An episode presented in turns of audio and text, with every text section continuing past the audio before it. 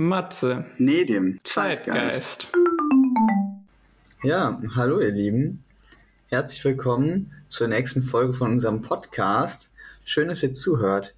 Ähm, heute ist das Thema Koalition, passend zur jetzt unmittelbar bevorstehenden Bundestagswahl am Sonntag. Ja, und dazu gleich vorne ähm, eine kurze Vorabnotiz, damit ihr die Folge besser einordnen könnt. Diese Folge wurde erst kurz vor der Bundestagswahl 2021 aufgenommen, wird aber erst nach dem Wahltermin am 26. September veröffentlicht worden sein. Nur kleiner Reminder, habt ihr auch einmal schon mal direkt am Anfang wieder Futur 2 gehört. Das als kleine äh, Vorabnotiz einfach an euch. Bist du akademisch, Matze? Futur 2. Ich, ich muss sagen, als ich den Satz geschrieben habe, dachte ich mir so, geil, wir verwenden echt mal Futur 2. Die deutsche Sprache hat diesen Tempus und wir wenden ihn an. Ich finde schön, dass du wir sagst. Ich, ich, ich bin froh, wenn ich meine drei Zeiten auf die Reihe kriege. Also. In der heutigen Folge soll es um das Thema Koalition gehen. Und ähm, aktuelle Wahlbefragungen deuten dabei an, dass es ähm, nach der Bundestagswahl eine Vielzahl von Möglichkeiten geben könnte, unter welcher Koalition Deutschland nach der Bundestagswahl 2021 reagiert wird. Und wir schauen uns deshalb mal in der heutigen Folge alles genau um dieses Thema Koalition an. So, Nedim, in Vorbereitung auf diese Folge habe ich mal nach einer korrekten Definition des Begriffs Koalition geschaut und bin bei der Bundeszentrale für politischen Bildung, die war schon mal hier im Podcast, als es um den Wahlomat ging, ähm, fündig geworden. Und hier heißt es, ich zitiere, unter Koalition im parlamentarischen System Deutschlands wird der Zusammenschluss zweier oder mehrerer Parteien bzw. ihrer Fraktionen zum Zwecke der Bildung und Unterstützung einer Regierung verstanden. Zitat Ende. Nedim, Kannst du unseren Zuhörenden noch mal kurz erklären, was eigentlich der Unterschied zwischen einer Partei und einer Fraktion ist? Ja, also eine Partei ähm, beschreibt alle Mitglieder von zum Beispiel der SPD oder FDP. Und äh, Mitglied einer Partei wird man ziemlich einfach, muss man nur einen Mitgliedsantrag ausfüllen und Mitgliedsbeitrag zahlen. Das war's. Ähm, um Mitglied einer Fraktion zu werden, muss man auch der, einer Partei angehören jedenfalls in der Regel, und sitzt dann für die Partei im Parlament.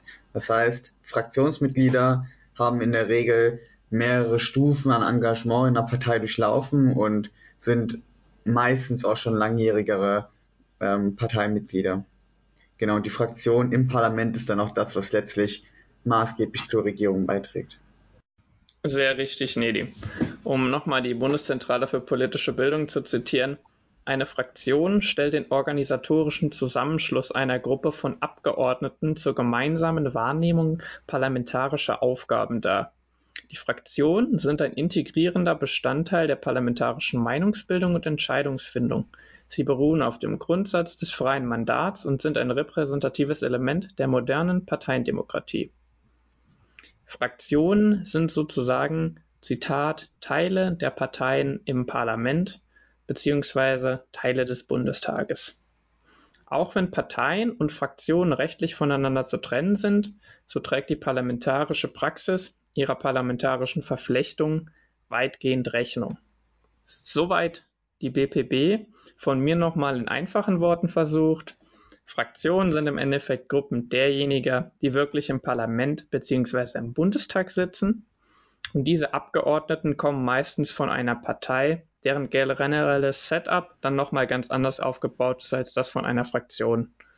Aber eine Fraktion besteht wirklich nur aus Abgeordneten, die gewählt wurden und eine Partei hat noch eine viel größere Dimension. Da kann man viel leichter Mitglied werden, als dass man in den Bundestag gewählt wird. Und übrigens ist ja auch eine weit verbreitete Wortzusammensetzung des Wortes Fraktion das Wort Fraktionszwang. Dabei handelt es sich meistens um ein negatives besetztes Synonym für das Wort Fraktionsdisziplin. Fraktionszwang als solcher ist nämlich verfassungswidrig, da eine Fraktion seinen Abgeordneten laut Grundgesetz nicht zu einer Entscheidung bei einer Abstimmung zwingen kann. In Artikel 38 Absatz 1 des Grundgesetzes steht nämlich, ich zitiere, die Abgeordneten des Deutschen Bundestags werden in allgemeiner, unmittelbarer, freier, gleicher und geheimer Wahl gewählt. Und jetzt kommt's. Sie sind Vertreter des ganzen Volkes, an Aufträge und Weisungen nicht gebunden und nur ihrem Gewissen unterworfen. Aber ich will jetzt auch nicht vom Thema abweichen. Ähm, sollte eine Partei bzw. ihre Fraktion im Bundestag nicht über eine Mehrheit verfügen, hat sie die Möglichkeit, mit anderen Parteien zu koalieren. Und in Deutschland führen die Parteien dazu in der Regel sogenannte Sondierungsgespräche durch, in denen grobe inhaltliche Rahmenbedingungen und Vereinbarungen von Positionen für eine mögliche Koalition abgestimmt werden. Und verlaufen diese Sondierungsgespräche erfolgreich, kommt es dann zu richtigen Regierungsverhandlungen. Die Parteien vereinbaren sich auf gemeinsame Inhalte und Positionen zu Themen in der kommenden Legislaturperiode. Zudem teilen sie die Personalien und Ministerien auf. Das Ganze wird dann meistens in einem Koalitionsvertrag festgehalten. Ähm, ich habe mich da auch mal an der Vergangenheit ein Stück weit orientiert. Der Koalitionsvertrag der 19. Legislaturperiode zum Zeitpunkt der Aufnahme des Podcasts der aktuellen Regierung unter Angela Merkel ist übrigens so 175 Seiten stark und dort wurde dann beispielsweise drin vereinbart, Zitat, die CDU, CSU stellt die Bundeskanzlerin oder die beiden Staatsminister im Auswärtigen Amt stellt die SPD. Und summa summarum ist in seiner Geschichte Deutschland ein klares Koalitionsland und wurde seit der Gründung der BRD noch nie über eine komplette Legislaturperiode nur von einer Partei regiert. Sogar bei der dritten Bundestagswahl 1957, als CDU und CSU zusammen über knapp 50 Prozent der Wählerstimmen kamen, bildete man eine äh, Koalition mit der DP, die damals 3,4 Prozent der Zweitstimmen erhielt. Als ich das gelesen habe, wurde ich ein Stück weit stutzig, weil ich mir gedacht habe, 3,4 Prozent der Zweitstimmen, 5 Prozent Hürde, wie passt das überhaupt zusammen? Und wenn man da nochmal ein bisschen näher hinter die Kulissen schaut, findet man raus, dass die DP damals nur deshalb mit 17 Mandaten in den Bundestag einzog, weil sie insgesamt sechs Direktmandate holte und aufgrund der sogenannten Grundmandatsklausel die 5%-Hürde bei ihr keine Anwendung fand. Und witzigerweise hatte dafür die DP Schützenhilfe von der CDU erhalten. Die verzichtete nämlich im sogenannten Huckepack-Verfahren auf das Ausstellen einiger Direktmandate zugunsten der DP und vereinfachte dieser somit die Direktmandate zu gewinnen.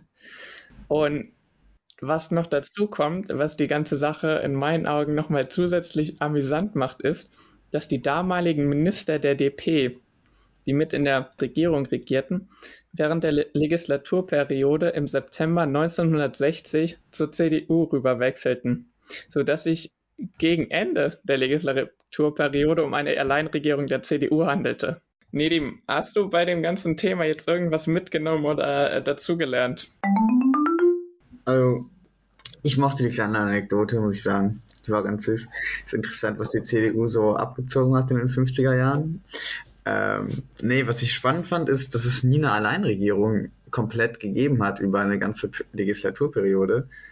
Ähm, und dass dieser Eindruck, der, finde ich, manchmal entsteht, dass Koalitionen ähm, so eine Notlösung sind, eigentlich gar nicht stimmt, sondern dass Koalitionen halt die Regel sind in Deutschland und eben keine Notlösung, sondern ganz normal zur Regierungsbildung dazugehören.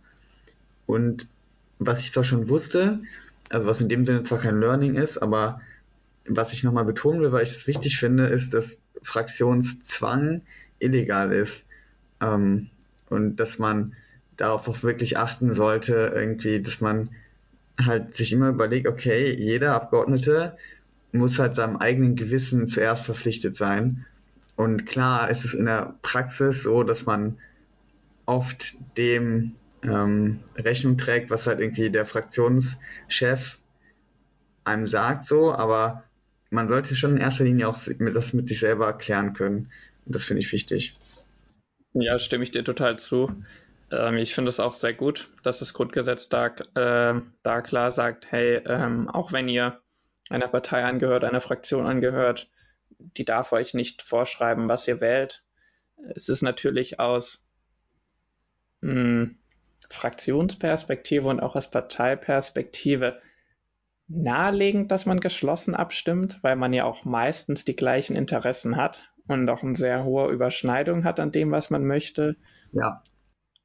Finde es, ich finde es aber auch wirklich gut, dass man das trotzdem nicht, nicht so, zumindest nicht rechtskräftig vorschreiben kann. Ja, nee, finde ich auch. Also ich meine, in den meisten Fällen sollte man ja mit dem, was seine Partei sagt, übereinstimmen. Ähm, ich meine, wenn man schon es bis in eine Fraktion geschafft hat, dann ist man ja auch meistens relativ tief drin im Parteienprogramm, ähm, sag ich mal. Aber es ist halt nicht immer so. Ähm, das, für solche Fälle gibt's dann halt, wird man dann aufgefangen vom Gesetz. Das finde ich gut. Du hast am Anfang deines Kommentars gesagt, es ist in Deutschland Standard, dass eine ähm, Koalition regiert. Das ist äh, mehr die Regel als die Ausnahme. Und für unseren heutigen Parteienspiegel habe ich mir überlegt, auf die Landesebene zu schauen und ähm, zu gucken, wie werden eigentlich unsere Länder regiert, was für Koalitionen sind da am Werk, wie ist da die Bandbreite. Und ich muss zugeben, ich war etwas überrascht, ähm, dass genau die Hälfte der Bundesländer nur von einer Zwei-Parteien-Koalition geführt werden und die andere äh, Hälfte jeweils von drei Parteien-Koalitionen geführt wird. Auch wenn Landesebene und Bundesebene natürlich zwei Paar Schuhe sind, fand ich das trotzdem sehr spannend und unerwartet konstellationsreich. Und da auch, man kennt es aus den Medien häufig so präsentiert und auch ein Stück weit von den Parteien, wie sie sich geben. Ähm, es gibt häufig ja Rot-Grün, was man schnell zusammenwirft.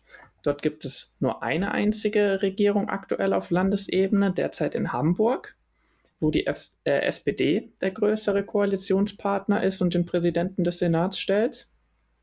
Und die einzige schwarz-gelbe Regierung in Deutschland, weil schwarz-gelb wirft man ja auch ähm, mal gerne und schnell in einen Topf als Wunschkoalitionspartner, die gibt es zurzeit in NRW, wo die CDU ähm, größter Koalitionspartner ist und hier stellt Armin Laschet den Ministerpräsidenten. Große Koalitionen, wie aktuell auch an der Bundesebene, gibt es derzeit im Saarland, in Mecklenburg-Vorpommern und in Niedersachsen.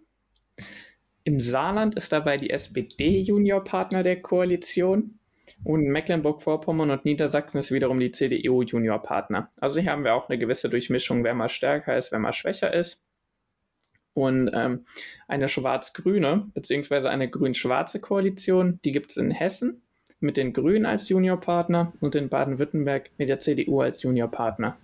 Die letzte in den Bundesländern vertretene Zweierkoalition besteht aus der CSU und den Freien Wählern und befindet sich in Bayern.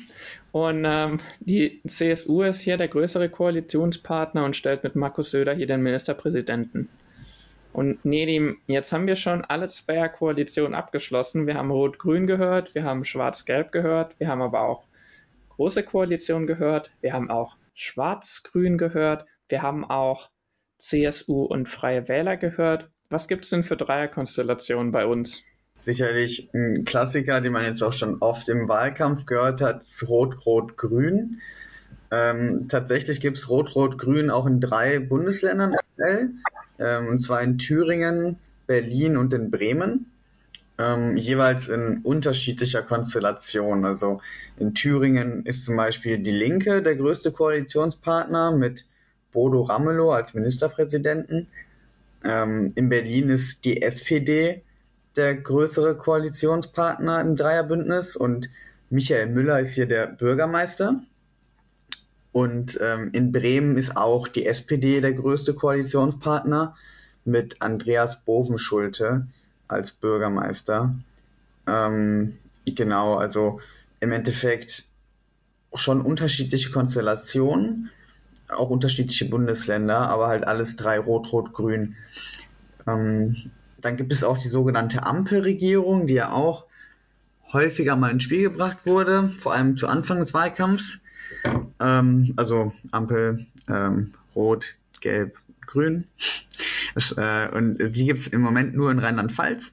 Äh, hier ist die SPD der größte Koalitionspartner und Marie-Louise Dreyer ist die Ministerpräsidentin. Ähm, genau, und in Schleswig-Holstein hat man die sogenannte Jamaika-Koalition, das heißt CDU, Grüne und FDP, mit der CDU als führende Kraft und Daniel Günther als Ministerpräsidenten. Ähm, ja, in Sachsen-Anhalt hat man eine sogenannte Deutschland-Koalition, schwarz, rot, gelb, ähm, mit der CDU als führende Kraft und Rainer Haseloff als ähm, Ministerpräsidenten. Und ähm, ja, es bleiben noch zwei Bundesländer übrig, und zwar Brandenburg und Sachsen. Ähm, die werden aus einer sogenannten Kenia-Koalition geführt. Ich möchte hier kurz anmerken, nee, dem tut mir leid, dass ich dich unterbreche, dass du geschickt vom Skript abgewichen bist, wo wir festgehalten hatten oder aufgeschrieben hatten, wer fleißig mitgezählt hat. ja, also, naja, also, ich weiß es nicht, also ich zähle jetzt, naja, also auf jeden Fall äh, Kenia-Koalition. Und äh, ich muss ehrlich sagen, ich weiß nicht, wie die Flagge von Kenia aussieht, aber sie scheint schwarz-rot-grün zu sein. Eine Kenia-Koalition, CDU, SPD und die Grünen. Und äh, in Brandenburg ist es so, dass die SPD größter Koalitionspartner ist, äh, mit Dietmar Woidke als Ministerpräsidenten. Und in Sachsen ist es die CDU ähm, mit Michael Kretschmer ähm, als Ministerpräsidenten. Hier noch vielleicht eine kleine Anmerkung, Nedim, äh, falls du mit der kenianischen Flagge nicht so vertraut bist, die Koalition wird auch häufiger mal Afghanistan-Koalition genannt, weil auch die afghanische Flagge die gleiche Farbkonstellation hat. Wird natürlich auch unterschiedlich äh, angeordnet, sind ja zwei unterschiedliche Flaggen. Naja, das wäre jetzt natürlich ein guter Flex, ne, muss man auch sagen. ah ja, aber ich finde, was, was spannend ist, man sieht ja ähm, an den Bundesländern, dass viele Koalitionen, die auf Bundesebene diskutiert werden, ja tatsächlich natürlich keine Bundeserfahrung haben. Ja? Die, die Bandbreite an unterschiedlichen Koalitionen auf Bundesebene ist weitaus geringer, aber dass es sie im Prinzip auf Landesebene mehr oder weniger gut sicherlich in den einzelnen Fällen aber gibt und funktionieren. Ja. Ähm, was meinst du dazu, Nedim? Ist dir bei diesem Spektrum irgendwas aufgefallen? Hat dich da was überrascht? Ja, also ich finde erstmal interessant, ähm, in was für unterschiedlichen Bundesländern Rot-Rot-Grün funktioniert. Also es gab es ja in Thüringen, Berlin und Bremen. Hm, das hätte ich jetzt so in der Konstellation, äh, hatte ich ja auch so nicht auf dem Schirm, ehrlich gesagt. Äh, und vor allem, dass es auch in Thüringen mit der Linken als stärkste Fraktion ist, finde ich spannend, dass sowas geht. Ähm, ja, ähm, ansonsten muss ich ehrlicherweise sagen, dass ich diese Länderumschreibung für Koalitionen wirklich hasse. Also Kenia, Jamaika und so. Das, äh, ich kann verstehen, warum man es benutzt. Ich mag es nicht so. Ja, aber es ist nicht so wichtig. Und ich finde, man sieht allgemein in diesen Koalitionsbildungen, wie unterschiedlich halt die politische Grundstimmung in den Bundesländern ist. Äh, zum Beispiel sowas wie Schwarz-Gelb in NRW in starkem Kontrast zu Rot-Rot-Grün mit einer führenden Linken in Thüringen. Finde ich spannend. Ja. Ja, kann ich, kann ich dir wirklich so nur widerspiegeln. Ähm, und finde ich auch ein sehr großes Spannungsfeld. Ja. Ja, und dann ähm, muss ich sagen, nee, dem bin ich mal gespannt, über welche Koalition nach der Wahl diskutiert wird. Mhm. Da werden wir sicherlich auch noch ein, zwei Worte drüber quatschen. Gehe ich von aus. Ähm, heute mal eine etwas kürzere Folge. Wir hoffen, es hat euch gefallen, dass ihr wählen geht am Sonntag oder wählen gegangen seid am Sonntag. Wir sind ja mächtig des Futur 2. In diesem Sinne freuen wir euch nächsten Monat wieder begrüßen zu dürfen und sagen Ciao. Tschüss zusammen. Macht's gut.